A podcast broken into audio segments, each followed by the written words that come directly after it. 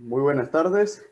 Eh, hoy contamos con la presencia del profesor Agustín Ortega Cabrera, quien es doctorado en la rama de Ciencias Sociales, programa Formación del Profesorado, programa interdepartamental del Departamento de Psicología y Sociología y el Departamento de Didácticas de la Universidad de Las Palmas de Gran Canaria. Pues es diplomado también de estudios avanzados en didáctica de las ciencias sociales calificado con sobresaliente suficiencia investigadora con un estudio sobre ciencias sociales y psicología hacia una educación y formación integral. Tiene PhD, doctorado por el Departamento de Psicología y Sociología con la tesis doctoral en Psicología y Sociología en sus bases antropológicas y éticas, una guía de las ciencias sociales y filosofía en una educación formal, formación integral. Pues bien, eh, a continuación contamos con la ponencia titulada eh, Pensamiento Social y Ética en medio de la crisis. Adelante, profesor Agustín Ortega. Bienvenido. Muy bien, muchas gracias por estar aquí con ustedes, por invitarme. Para mí es un regalo y una alegría justo ¿no? en este Día Mundial de nuestra querida filosofía. Entonces, pues voy a a exponer, sí, este tema.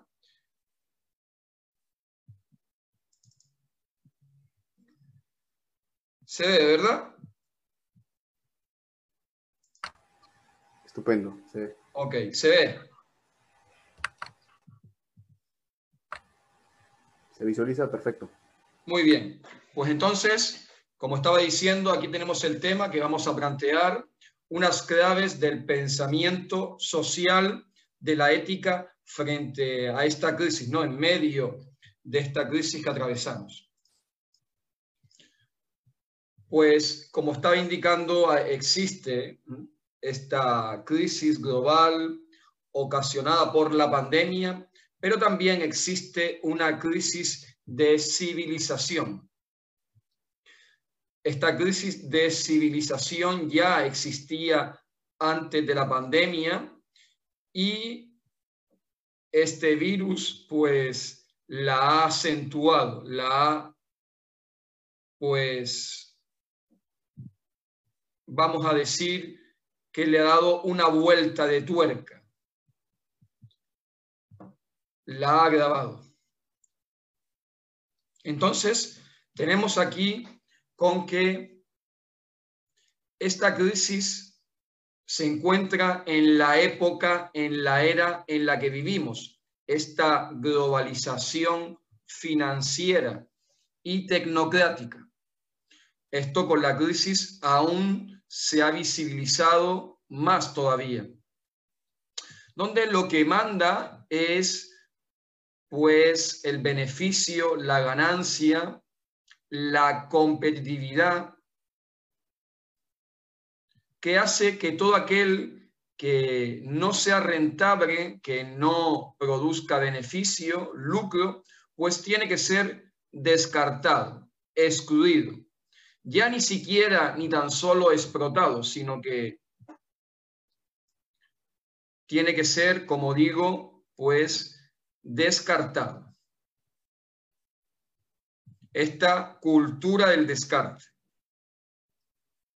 los niños, los niños no nacidos, la infancia empobrecida, los niños esclavos, los trabajadores, campesinos, indígenas, en fin, todo aquel que no sea rentable y que moleste mi estatus de vida, mi forma de confort y de consumo. Por ejemplo, lo hemos visto, ¿no? Con esta pandemia. Los ancianos estorban. Entonces, vivimos dominados por este imperio e imperialismo del dinero, de la riqueza, del ser rico, del tener. En el fondo, lo que existe es una crisis moral. En esta época porque no solamente estamos en una época de cambios, sino en un cambio de época, en esta globalización tecnocrática, nihilista, que destruye esta vida de la persona, de los pueblos, de los pobres y del planeta, de nuestra hermana Tierra, pues está atravesada y tiene como, su, tiene como base una crisis moral, una pérdida de valores, de principios, porque aquí lo que vale es ir cada uno a lo suyo, a su interés. Si vivimos en esta época del individualismo, posesivo e insolidario. Y esto también provoca el relativismo, porque como cada uno va a su interés individual, a su placer, a su buena vida, a esta vida de lujo, de capricho, lo hemos visto con la crisis, ¿no? Lo que se produce es que entonces solamente será cierto aquello que a mí me interese, aquello que se ajuste a mis intereses, pretensiones, beneficios. Entonces vivimos en esta dictadura del relativismo, donde pues solamente es cierto aquello que me conviene. Una pérdida de aquellos valores y principios firmes, consistentes, universales, de esa verdad universal, con dichos principios y valores que pueden cohesionarnos, que pueden de su que pueden unirnos ¿no? frente a la deshumanización. Porque todo este individualismo relativista, este hedonismo lo que está generando es una deshumanización, una negación de la persona. Y la persona hoy en día pues está sometida a todo este nihilismo, esta pérdida de sentido, de identidad, porque cuando no se tiene valores e ideales de referencia, pues lo que sucede es que la persona se va sumiendo en esa falta de sentido, en ese caos y al final pues lo que se termina es destruyendo. Un síntoma de todo esto pues son todas estas patologías abundantes en el norte enriquecido, pero que ahora también están aquí ya en el sur empobrecido. El suicidio como paradigma.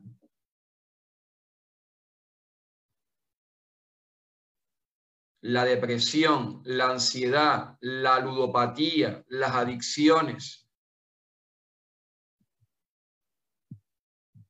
la bulimia, la anorexia, en fin, todas estas patologías que tienen como raíz común esta pérdida de sentido, de entusiasmo, de motivación. Todo esto es lo que ha generado y se ha reforzado con la pandemia, ¿sí? Con el virus. Toda esta destrucción de el ecosistema humano moral, social, ecológico, es lo que ha generado esta pandemia que no solamente se reduce al virus, eh, al COVID, sino que tiene otras dimensiones y aspectos. Y aquí, pues, en buena medida está lo que podemos decir la modernidad o segunda modernidad, posmodernidad perdida. Ustedes recuerden que aquellos ideales de la modernidad, que también de alguna manera continúa la posmodernidad, como la libertad, la igualdad, pues se han ido perdiendo, se han ido pervirtiendo. Recuerden que con el liberalismo economicista, hoy en esa forma de neoliberalismo, con este capitalismo global, la libertad se manipula, se pervierte, porque se convierte en este egoísmo, egolatría, individualismo mercantilista, donde solo prima, como digo, el beneficio, la ganancia. Claro, es verdad que se consiguió cierta libertad y nadie niega la importancia de la libertad económica, de mercado, de empresa, de propiedad. Sí, pero esa libertad no se puede conseguir como pasó con la modernidad burguesa, liberal economicista, con este individualismo posesivo a base de negar la justicia, la igualdad. Entonces, pues surgió todas las revoluciones sociales, el movimiento obrero, donde es verdad que en este movimiento obrero hubo una cultura de la solidaridad. Estas historias no se conocen, porque muchas veces andamos eh, perdidos entre los libros, entre los informes, pero no conocemos realmente la vida de los pobres, de los pueblos. En aquel tiempo eran los obreros, ¿no? los trabajadores. Pero es verdad que después surgió ¿eh? otra ideología que dio esa mala respuesta al liberalismo economicista, al capitalismo, que fue el comunismo colectivista, el colectivismo tipo leninista, estalinista, o como está ahora todavía en Cuba, en China, donde a base de tratar de conseguir justicia, igualdad, se negó la libertad, la participación democrática, el protagonismo de una democracia real. En realidad, los dos son unos elitismos y en realidad el comunismo colectivista es un capitalismo de Estado. En unos mandan las élites económicas, financieras, empresariales, en el capitalismo y en el comunismo colectivista, en el colectivismo mandan las élites políticas, estatales, la burocracia gubernamental. Pero ni unos ni otros creen en la auténtica democracia real, como vamos a ver en este sujeto protagonista que deben ser los pueblos, las personas, sobre todo los pobres y los excluidos. Y en realidad lo que pasó fue que se olvidó el tercer valor o ideal de aquel grito moderno, la fraternidad. Porque si nosotros no nos sentimos hermanos y hermanas, miembros de una familia humana, pues es muy difícil que se cultive la auténtica libertad. Y la auténtica libertad es entregar mi vida para comprometerme por el bien, por la justicia, no hay libertad sin ética, sin valores. Eso es individualismo inmoral. Y tampoco, si no hay fraternidad, al final la igualdad se convierte en ese totalitarismo que lleva a los gulags, a esos campos de concentración soviéticos y al holocausto, del comunismo soviético colectivista.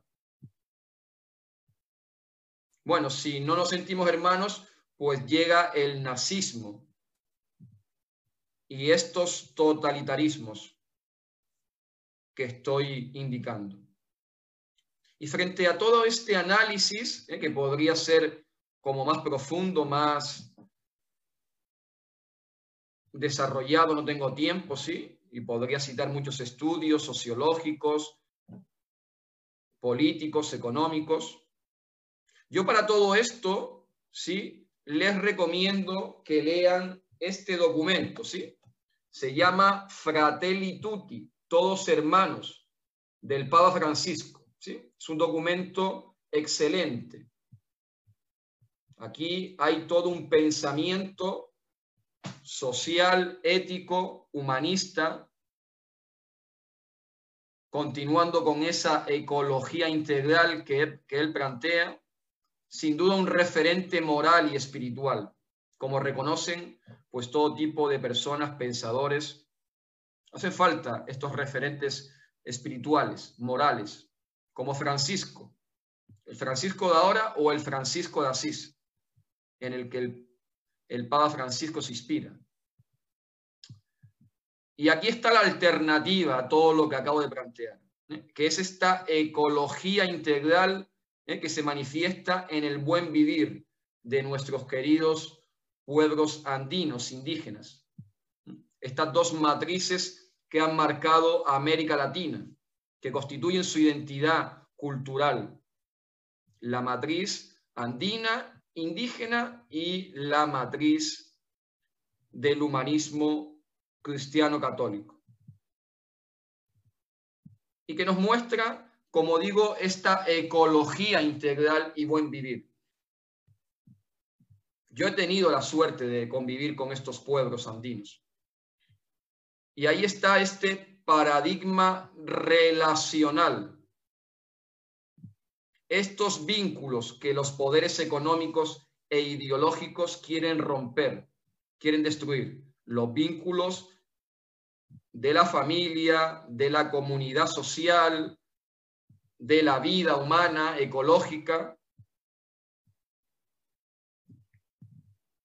Eh, la ecología integral, el buen vivir, es esta relación, esta interrelación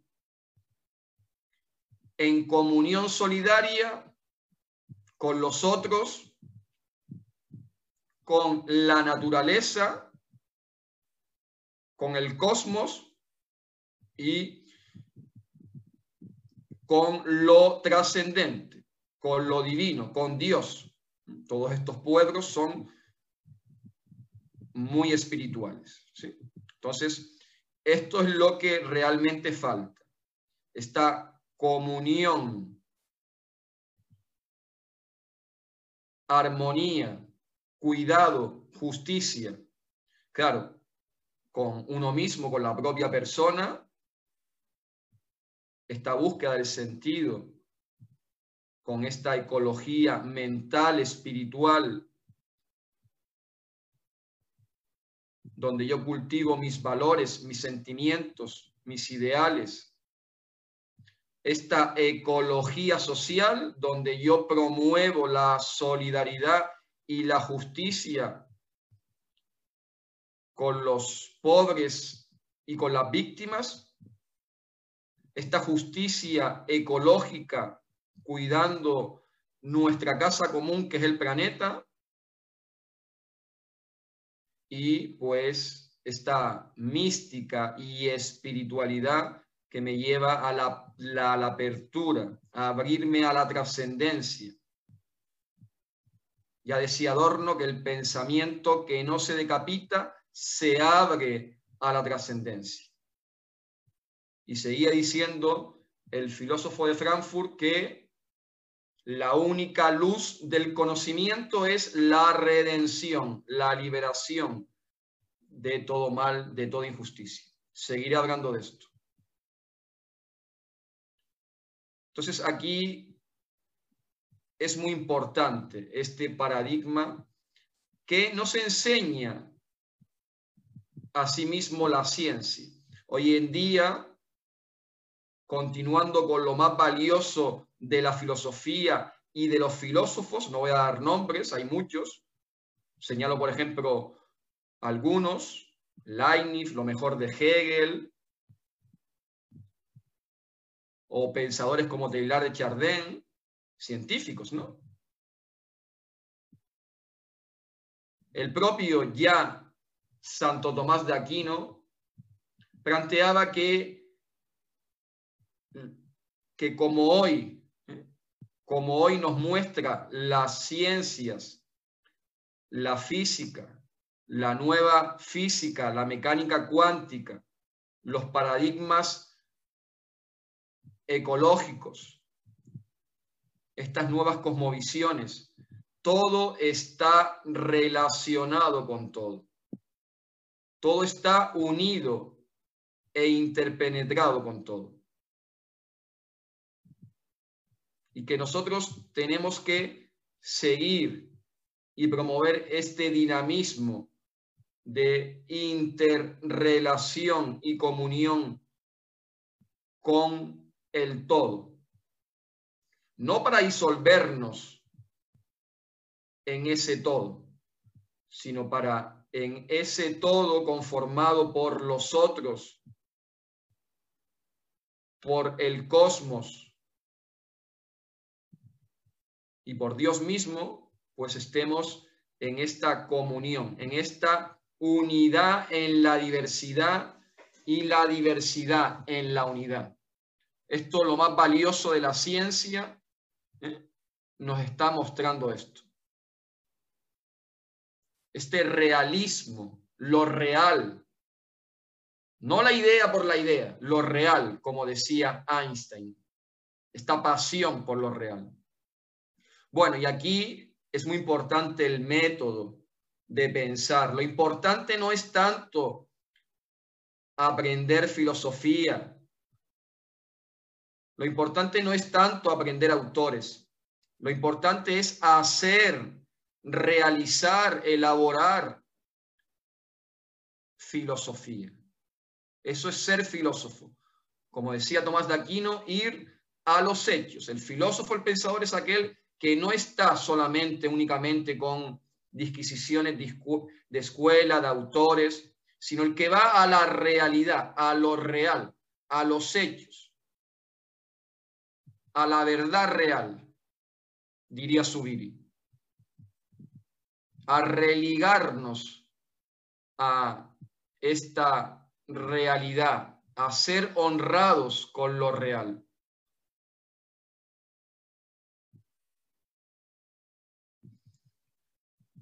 Y entonces tenemos que cultivar este hacernos cargo de la realidad en la línea subiriana e yacuriana. Yo no, se conoce mucho a Subiri tampoco, uno de los filósofos y pensadores más importantes. Tenemos que conocer la realidad, utilizando las mediaciones científicas, sociales. El filósofo que solo sabe filosofía no es un buen filósofo. El filósofo y el pensador siempre tiene que tener un horizonte interdisciplinar, conocer lo que nos muestran las ciencias naturales, sociales, abierto a la sabiduría popular, a la espiritualidad, a la trascendencia, a las experiencias espirituales y religiosas, que son fuente de valores, de ideales. La vida, hermanos, la vida es lo primero, no el pensamiento la vida, como nos enseñaba Ortega. Tampoco se estudia ya mucho Ortega. Entonces, esta inteligencia, sí, analítica, crítica, una inteligencia afectiva, ética, no solamente basta con conocer los datos, las cifras, Detrás de cada cifra, de cada dato, hay una persona real, de cuerpo, de carne y hueso, con sus sufrimientos. Y si nosotros no tenemos esta inteligencia empática, compasiva, solidaria, de asumir solidariamente el sufrimiento, la injusticia, el mal, la opresión que padece el otro, aquello de Dostoyevsky. Yo soy responsable de todos. Todos somos responsables de todos, decía Dostoyevsky, y yo más que ninguno. Ese rostro del otro, desnudo, que me convoca, como nos enseñaba el Manuel Levinas. Tampoco se conoce ya mucho a Emmanuel Levinas y a todo este pensamiento judío personalista. Lo más valioso de la filosofía contemporánea. Y, claro, una, inteligencia que sea analítica, ética y práctica, ¿eh? porque la auténtica filosofía, la auténtica teoría siempre se fecunda con la praxis. Y la praxis y el compromiso por la justicia genera filosofía. Y la filosofía, el pensamiento, la teoría acompaña la praxis en este equilibrio teorético-práctico, como nos enseñaban los genios de Sócrates y de Aristóteles. Y la importancia de la memoria, ¿sí? Hoy en día, con el pensamiento posmoderno, ya no se cultiva la memoria de la historia. Ya no se conoce ni se recuerdan los sufrimientos e injusticia de las víctimas. La memoria de Auschwitz, que nos enseñan los pensadores judíos personalistas críticos. Auschwitz como símbolo del mal, de la injusticia, de la barbarie, para, como decía Adorno, que no se vuelva a repetir. Porque olvidar es que la injusticia y las víctimas sigan sin justicia, que la injusticia se perpetúe. Y claro, también cultivar la memoria de los grandes testimonios. ¿Quién recuerda hoy a Sócrates, a Buda, a Jesús, a un Francisco de Asís, a un Emmanuel Munier, a un Monseñor Romero, a un Luther King? Si no hay, en especial para la juventud, referentes y modelos morales y espirituales, no hay nada que hacer. Y todo esto se cultiva con la memoria. ¿Quién se acuerda de los movimientos emancipadores? Por ejemplo, el movimiento obrero. Los movimientos espirituales latinoamericanos. Bien, es importante cultivar la memoria, como nos enseña lo más valioso de la filosofía, incluso de la psicología.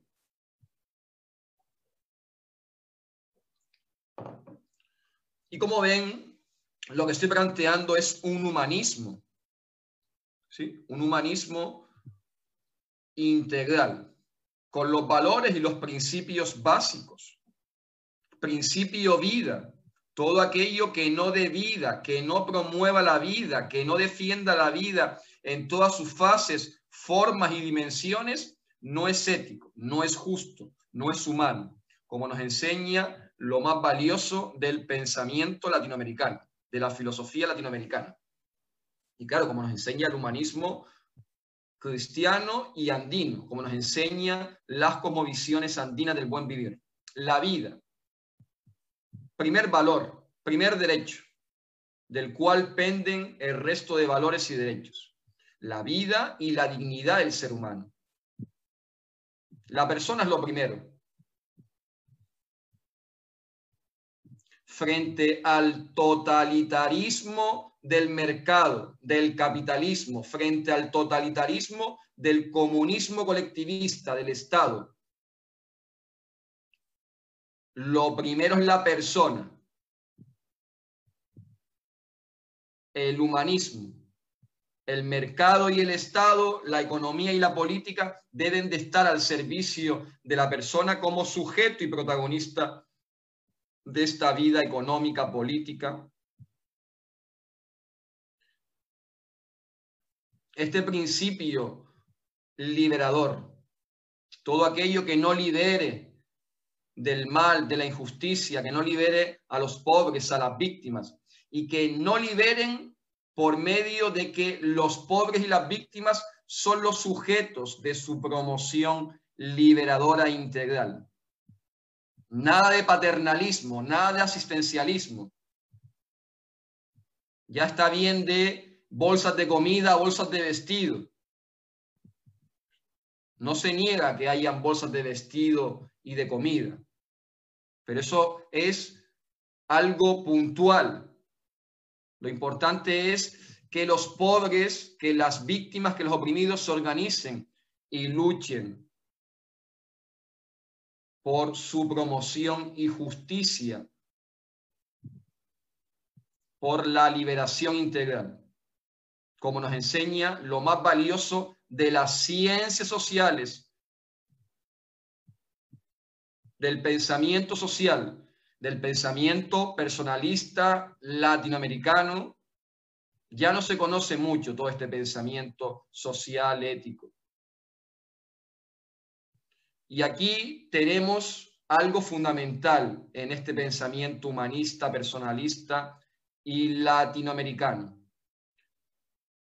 La alternativa de la civilización del trabajo, la dignidad del trabajador con sus deberes y derechos como es un salario justo frente a la del capital el trabajo está antes que el capital. La dignidad y vida del trabajador y su familia, con sus derechos como la conciliación de la vida laboral y familiar, como un salario justo, está primero que el beneficio, que la ganancia.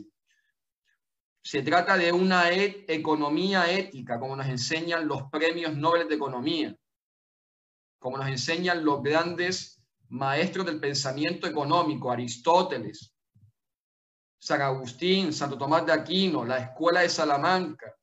¿Quién estudia ya la Escuela de Salamanca con esta economía ética? Todo lo contrario al liberalismo, aunque algunos ni conozcan a la Escuela Salamanca y traten de tergiversar esta escuela diciendo que es neoliberal.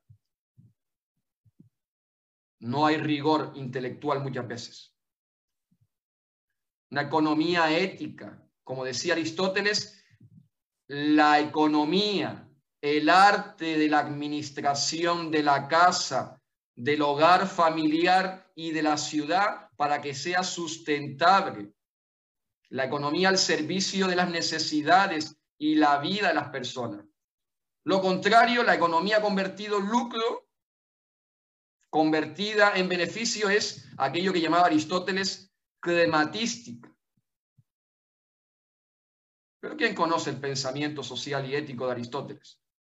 Esto lo enseñaba después también Tomás de Aquino, como he dicho, todo este humanismo católico con la escuela Salamanca, incluso el propio Adam Smith, que no separaba la economía de la ética, y estos premios Nobel que digo, como Amartya Sen, que nos dice que la economía tiene que estar al servicio de las capacidades de las personas, de este desarrollo humano integral para que haya libertad y justicia. Este Estado social de derechos, con sus pilares del trabajo digno, decente, de una justicia económica y fiscal. Los que más tienen, más pagan en esta redistribución de los bienes. Estado de justicia social. Y con eso con el aporte del trabajo y de los impuestos de la fiscalidad y economía, pues se puede garantizar educación, sanidad,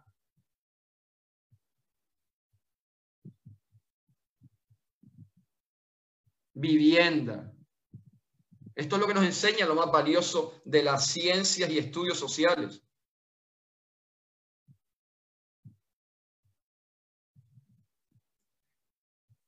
Pero claro, no basta solamente el cambio económico, político. Como decía Emmanuel Munier, la revolución será económica o no será. Sí, pero seguía diciendo Munier, la revolución será moral o no será. Y ya decía la primera carta de Timoteo que la codicia es la raíz de todos los males. Y si nosotros no, si nosotros no promovemos una civilización de la pobreza espiritual, esto es, de la comunión de vida, de bienes y de acción por la justicia con los pobres, en contra de estos falsos dioses de la riqueza, del ser rico, del poseer, del tener, como nos enseña el personalismo. El ser solidario está antes que el tener. El ser persona,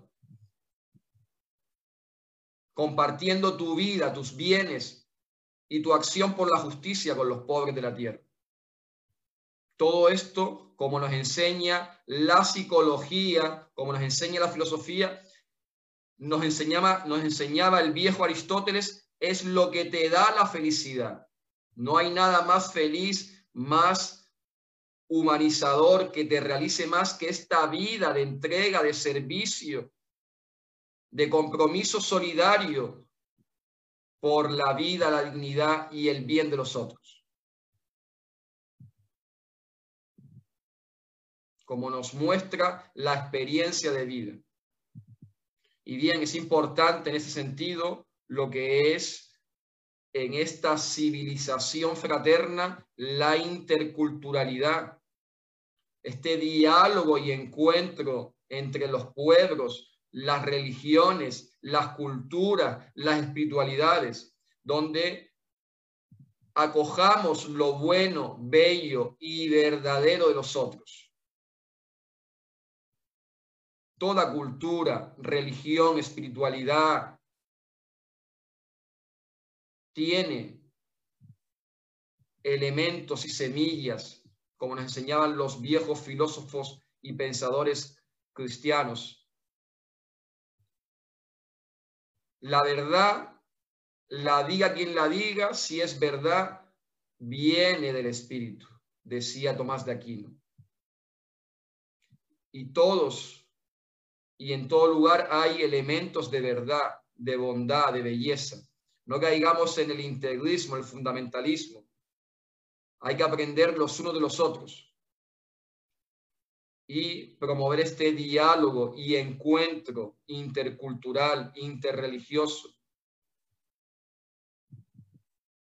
para que haya realmente no un choque de civilizaciones, sino un encuentro de civilizaciones.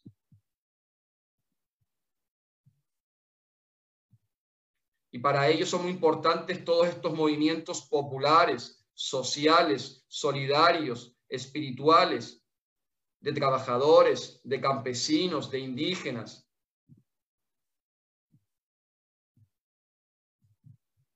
Estas mujeres también campesinas, trabajadoras, gente humilde y sencilla, que está luchando ya.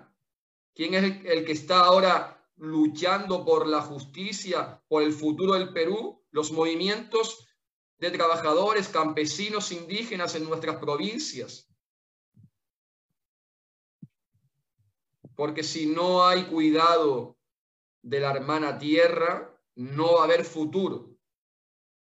Y actualmente existe toda una destrucción por parte de las empresas mineras, petroleras, de nuestro querido Perú. Eso es cuidar y querer al Perú. Pero claro, como estoy diciendo, siempre tenemos que promover la solidaridad y la globalización solidaria. Qué insolidario, qué egolátrico es este lema de primero Perú. No, primero las personas, primero la gente que sufre, la gente oprimida, empobrecida, excluida, sean peruanos o sean africanos. La ética o es universal o es internacionalista. La auténtica ética, la auténtica solidaridad no conoce barreras ni fronteras. No entiende ni de cerca ni de lejos, sino que todos somos hermanos. la fraternidad,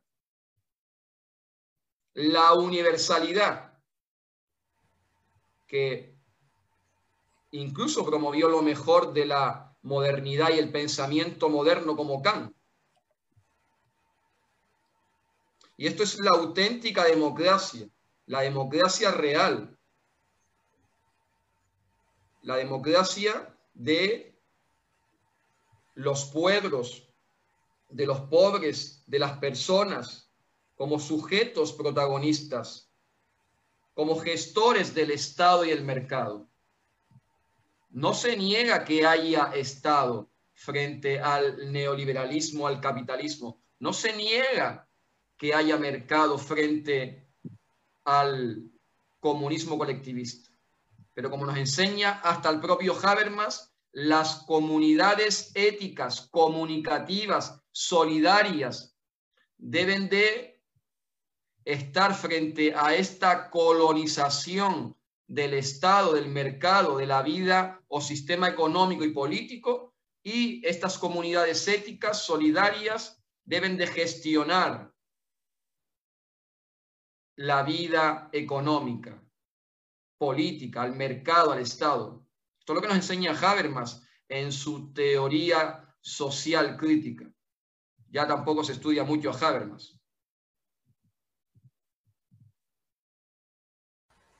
En esta ética comunicativa. Entonces, como ven, todo esto que estoy planteando debe de llevarse a la educación, a la universidad. Porque ¿para qué existe el colegio, la educación, la universidad? para promover personas, para la formación integral de la persona y que la persona sea sujeto y protagonista de su proceso educativo, ciudadano, social, como nos enseñan los grandes pedagogos, filósofos de la educación, Diu, Paulo Freire, Milani. Desde ya el propio Sócrates nos enseñaba esto. Ya tampoco se conoce lo que son estos grandes pedagogos, maestros de la educación. Y ustedes dirán, ¿y esto se puede lograr? ¿Es posible ese otro mundo? Sí, es posible.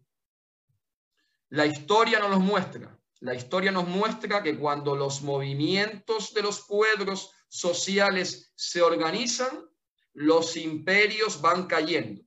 Cayó el imperio romano porque hubo unos locos cristianos que se organizaron y tumbaron al imperio romano. Cayó el imperialismo feudal porque hubo unos locos, un tal Francisco de Asís, un Domingo de Guzmán, los movimientos mendicantes, ¿eh? que son los que primeramente proclaman la fraternidad y la justicia igualdad, y esa es la raíz de la modernidad, este humanismo cristiano, católico, y el, el movimiento mendicante hace posible que caiga el imperio, el imperialismo y sistema feudal. y al capitalismo se le puso en jaque el movimiento obrero, donde ahí también había muchos cristianos, católicos, gente de todo tipo, personas honradas. Porque como ya he dicho, y nos los muestra el movimiento obrero, no solamente se trata de cambiar el sistema económico, sino cambiar a la persona.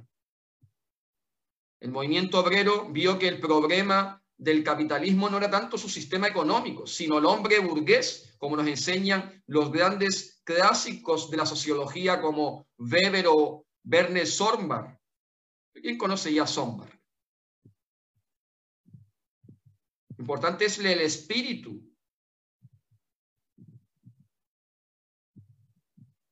El problema de fondo es el hombre burgués del consumo, del lujo, de la buena vida.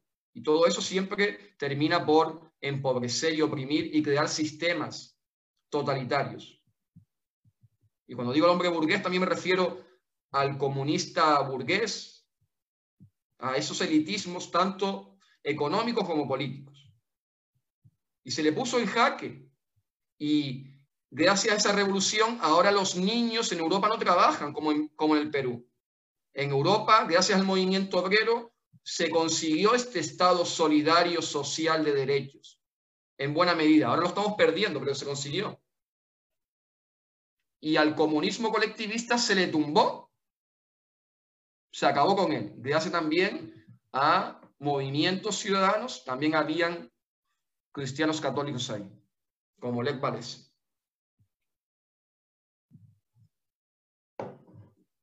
La historia nos muestra que si nos formamos, si cultivamos la cultura, universidades populares, casas del pueblo, ateneos, como hizo el movimiento obrero, pero claro, no se conoce la historia de los pobres de Europa, ni tampoco la historia de los pobres aquí en Latinoamérica, esa cultura solidaria. Es verdad, ustedes me dirán que eso trae víctimas, y con esto termino. Sí, es verdad. Es verdad que hay mucha gente que no consigue ver la justicia, la igualdad. Y por eso, como nos decía la escuela de Frankfurt, estos pensadores críticos, que viniendo del agnosticismo o ateísmo, pues dijeron que solamente Walter Benjamin, la espera del Mesías, del mesianismo, de esa chispa mesiánica que ponga el freno a ese caballo desbocado que es el progreso. La chispa mesiánica de la redención que entre por la rendija de la historia. Que al final decía Horkheimer que el verdugo no triunfe sobre la víctima. Que lo último que yo escuche no sea la tierra cayendo sobre mi cabeza, como indicaba Adorno, que me abra la trascendencia, a la redención, si hay un auténtico conocimiento, una auténtica, un auténtico pensamiento. Es decir, estos pensadores se abrieron a la trascendencia. Como decía Adorno, siguiendo a Kant, porque Kant es otro de los pensadores que desde la ética, desde esta cita secreta que concertó Kant entre la felicidad y la moralidad que le llevaba al postulado de la vida eterna y por lo tanto de Dios, porque sin la vida eterna, sin Dios, decía Kant, pues no hay felicidad para el justo. Como decía Adorno, el secreto de Kant el secreto de Kant es pensar la esperanza hasta el final, no caer en la desesperanza, que es lo que plantea Adorno, la trascendencia. Entonces tenemos que tener esta apertura a la vida eterna, al Dios de la vida. Si no, como decían estos pensadores críticos, la teoría crítica, sino el sufrimiento y la injusticia de las víctimas, el mal y la muerte se convierte en irrevocable, en perpetuo, en permanente. Como decían también eh, los filósofos existencialistas con Albert Camus, o en una línea con Unamuno. Yo no quiero morir, quiero vivir. Aquello que decía Brondel, amar al otro es querer que nunca muera. Que al final Ojalá, eso es nuestra esperanza, que ya, como digo, esa esperanza de justicia, de fraternidad, se empiece a realizar en el mundo y en la historia y que esperamos que al final la vida, la justicia, el Dios de la vida, el Dios de la justicia, triunfe, venza a toda muerte, a toda injusticia. Muy bien, muchas gracias. Bien, wow, qué brillante. Pasando a la ronda de preguntas. Eh, a ver, aquí nos han hecho llegar algunas de ellas, por la cual tenemos que en tres minutos responder. Gustavo Flores Clopana, el filósofo, pregunta, la crisis actual es de conciencia. ¿Cómo puede recuperar el sentido de lo trascendente una civilización inmanente? Bueno, pues primeramente eh, saludo y le agradezco mucho la pregunta a mi amigo Gustavo. Pues precisamente así, ¿sí? Cultivando la trascendencia, la espiritualidad. Miren, hasta los filósofos ateos como Contes Sponville se han dado cuenta que si no hay espiritualidad, si no hay valores, si no hay ideales, no hay nada que hacer. Contes Sponville es ateo y reclama una espiritualidad para ateos. Uno de los filósofos y pensadores más importantes de Francia. Evidentemente, yo creo que, como decía Dostoyevsky, si Dios desaparece del horizonte, todo está permitido. Yo creo que el fundamento, ¿eh? y, Gustavo estará conmigo de acuerdo, y tantos, y tantos filósofos y pensadores como yo piensan que el fundamento último para la trascendencia, para la ética, para los valores es Dios, porque solamente aquello que es firme, absoluto, puede sustentar lo firme, absoluto de la vida y dignidad de toda persona que es sagrada, que es inviolable. Pero bueno, hay otras propuestas ¿no? que no tienen unos fundamentos filosóficos, teológicos. Miren, el propio Habermas, ¿sí? que es agnóstico y que intentó con su filosofía y ética comunicativa, posmetafísica, decía él, sustituir al caudal metafísico y ético de las religiones, lo ha reconocido las experiencias religiosas como el humanismo judo-cristiano católico es irreempasable. Es decir, no tiene sustituto en el sentido de que estas tradiciones espirituales, como la cristiana, como la católica, son fuente, dice Habermas, caudal de humanismo, de ética, de valores, de justicia, de liberación. Entonces, hay que promover pues toda esta, ya dije que nos enseña la propia filosofía, la propia psicología, esta inteligencia emocional, ética, espiritual, este buen vivir, esta ecología integral. Si no, no hay nada que hacer. Entonces, en definitiva, frente a la falta de conciencia, cultivar la concientización moral y espiritual. Todo lo plantea Paulo Freire, que es la educación. La educación es esta relación con los otros, con la creación y con Dios. Paulo Freire, el pensador crítico, y significa concientizarte ante la realidad, ante el mundo, para conocer el mundo y cambiarlo, transformarlo, con estos valores e ideales. Eso es la cultura, eso es la educación. Muy bien. Muy bien. Seguimos con la pregunta de la compañera Ana Locumba. Mm. dice, mucha gente ve en los desórdenes sociales formas de reivindicación ética. ¿A usted le parece que haya un movimiento genuinamente moral en la emergencia de las multitudes en la visa política? Claro, hay mucha gente honrada, ¿no? Mucha gente, yo, ¿eh? yo que me muevo eh, en un ámbito católico, yo veo a, mis amigos y a mis hermanos. Yo soy profesor de gente de iglesia, de enseño filosofía y teología a los futuros misioneros, curas. Y yo veo a los misioneros luchando, entregando su vida por defender al trabajador, al campesino, al indígena. Y veo a esos campesinos indígenas, jóvenes, como ustedes, que se están comprometiendo por este buen vivir, por esta ecología integral.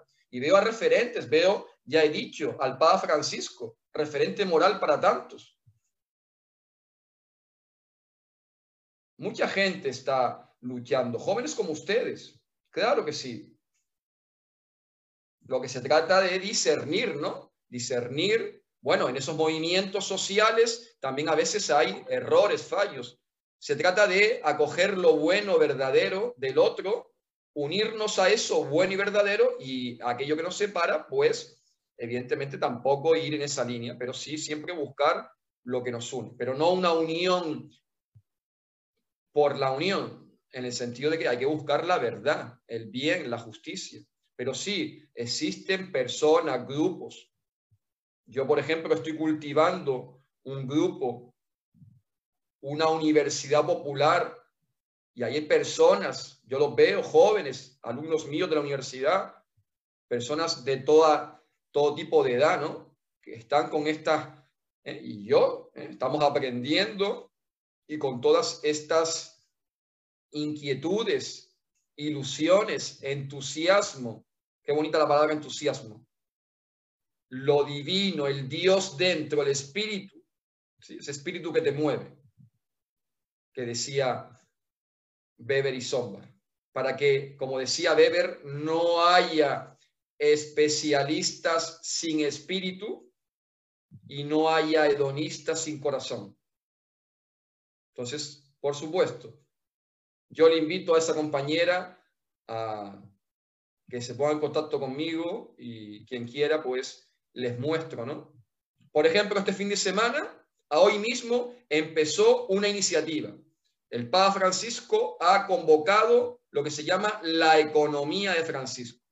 Y ahí muchas personas, intelectuales, profesores, eh, jóvenes, están reflexionando y compartiendo cómo hacer ¿eh? como dice el Papa Francisco, frente a la economía que mata, una economía ética, en la línea de lo mejor del pensamiento filosófico, ético, una economía al servicio de la vida, de las necesidades. Hay muchas iniciativas, ¿sí? banca ética, consumo justo, movimientos ¿eh? y personas que luchamos por otra globalización, por otro sistema político, económico. Entre ustedes los hay, ¿no? Gustavo me acaba de hacer la pregunta. ¿eh?